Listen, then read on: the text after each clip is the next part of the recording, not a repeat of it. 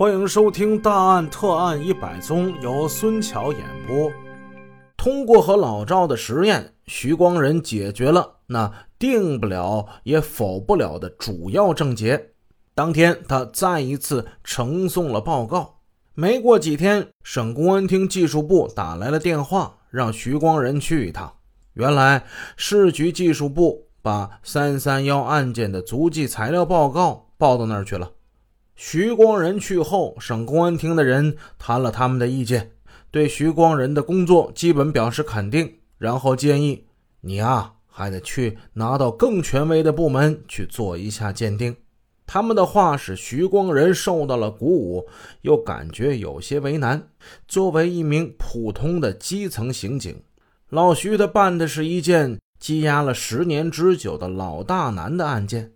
要拿到权威部门去做鉴定，谈何容易啊！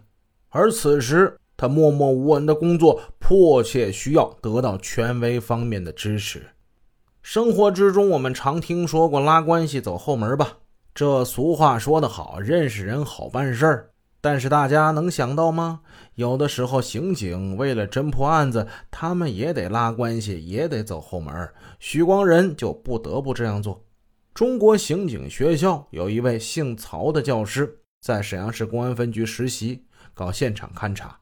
这天，徐光仁就想，坐落在沈阳塔湾的刑警学院叫中国刑警学院，那是中国刑警科学的最高学府啊，能不能利用这个便利条件呢？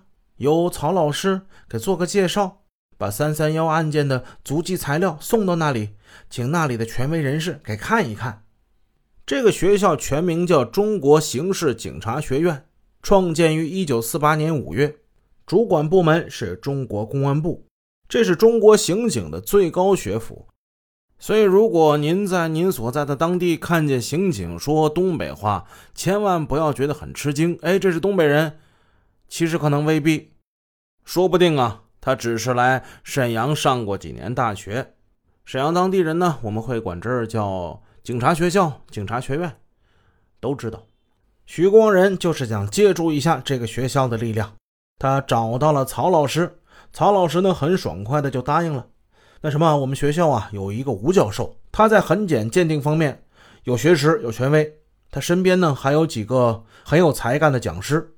我这不最近就回去一趟吗？我跟你联系一下啊。没过多久，联系成功了，曹老师把那些足迹材料拿走了。这个时间是一九九一年的十月末，再过五个月，三三幺发案就整整十年了。徐光仁翘首以盼。有一天，分局主抓刑侦工作的赵副局长找到了徐光仁：“老徐啊，你搞那个案子怎么样了？”现在，徐光仁知道，副局长问他，肯定是三三幺那个案子，他心中不禁一动啊。领导对自己的工作还是很关心并支持的。哎，领导，我在等刑警学院的消息。很好啊，很好。等有了消息以后，马上跟我们说啊。需要什么支持就说。十一月初的一天，徐光仁正在办公室看材料，曹老师推门进来了，很兴奋。老徐啊，老徐，你那个三三幺那个案子，吴教授他们给你定了啊？真的？徐光仁高兴的腾的一下站了起来。哎呀，你搞了十年呢，我忍心跟你开玩笑吗？来看看吧，曹老师边说边拿出了一个本儿，这是给你们写的鉴定书啊，吴教授写的。徐光仁精神为之一振，十年了，十年的工作心血总算是没有白费。三三幺案件真相大白，指日可待了。徐光仁立即向赵副局长做了报告，邓局长等在家的几位领导听取了意见。也都很高兴。对于他们来说，每出现一起久针未破的案子，就如同对党和人民群众欠下一笔债一样。三三幺七案像一块巨石一样压在他们心上，时间越久越感沉重。而今突然看到了破案的曙光，他们怎么能不高兴呢？第二天，几位局长、副局长就举行了会议，听取了徐光仁的汇报。然后同他一起驱车来到刑警学院。邓局长紧紧握着吴教授的手：“哎呀，你们给我们很大的帮助啊！”吴教授就说了：“这是我们应该做的啊。”然后指着徐光仁，这个老徐同志为侦破这个十年前的杀人积案，锲而不舍、埋头钻研的精神，使我们这些当老师的很感动啊。一张具有法律效力的刑事鉴定书就在眼前，这是吴教授和他的助手们在繁忙的讲课余暇连续工作了四天的成果。鉴定书上明白无误地写着：一九八二年三月三十一日夜。中街副食品商店小波门市部两名更夫被杀案件现场足迹为严格纯所留。吴教授等人对现场足迹与送检嫌疑人足迹的某些形态差异的解释，与徐光仁的观点是一致的。漫长的岁月、职业的改变等诸多因素，导致生理变化出现那样的差异是正常的，并非本质性的。分局领导决定挑选包括刑警一队教导员王春达队长祝志全在内的八名得力干练的侦查员，重新成立专案组，把中断了十年的三三幺杀人抢劫案的侦查工作继续进行下去，查明案情真相，把犯罪分子抓捕归案。自然，徐光仁也是这个专案组的成员之一。专案组重新熟悉案情，进入角色，开展侦查。这时，有人提出，为了慎重起见，应该把足检送到公安部某科研所再做鉴定，那才是权威呀！哎呀，谨慎，人们对这个词儿已经是再熟悉不过了，特别是这样一起十年前的积案。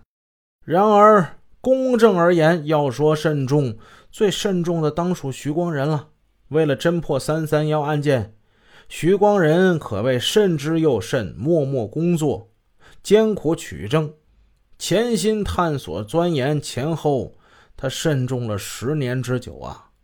为了彻底负责，市局分局的领导决定，由赵副局长和徐光仁等再到公安部做鉴定。专案组开完会，已经是十一月十一日下午三点多了。有人要去车站预购明天的车票，邓局长果断决定：什么明天呢？今晚上你们就走啊！坐火车，明天早上就到北京了。邓局长的决定实际上表达了大家共同的心愿。十年积案，破案在即，现在一分一秒都是宝贵的。经公安部某科科研所高级工程师程老检验。认为送检的嫌疑人足迹与现场遗留足迹符合点多，不过有的特征反应还显得不够明显，需要看看该嫌疑人的灰尘足迹才能做出结论。如果在他的指骨部位出现某种压痕，那么犯罪分子就是他无疑了。程老用手指着足迹说道。十一月十五日，赵副局长徐光仁等乘坐十一次客车返回沈阳。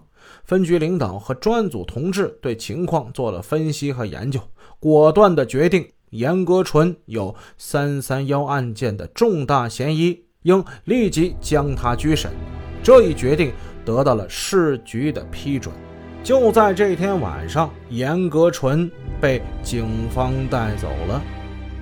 本集已播讲完毕，感谢您的收听，下集见。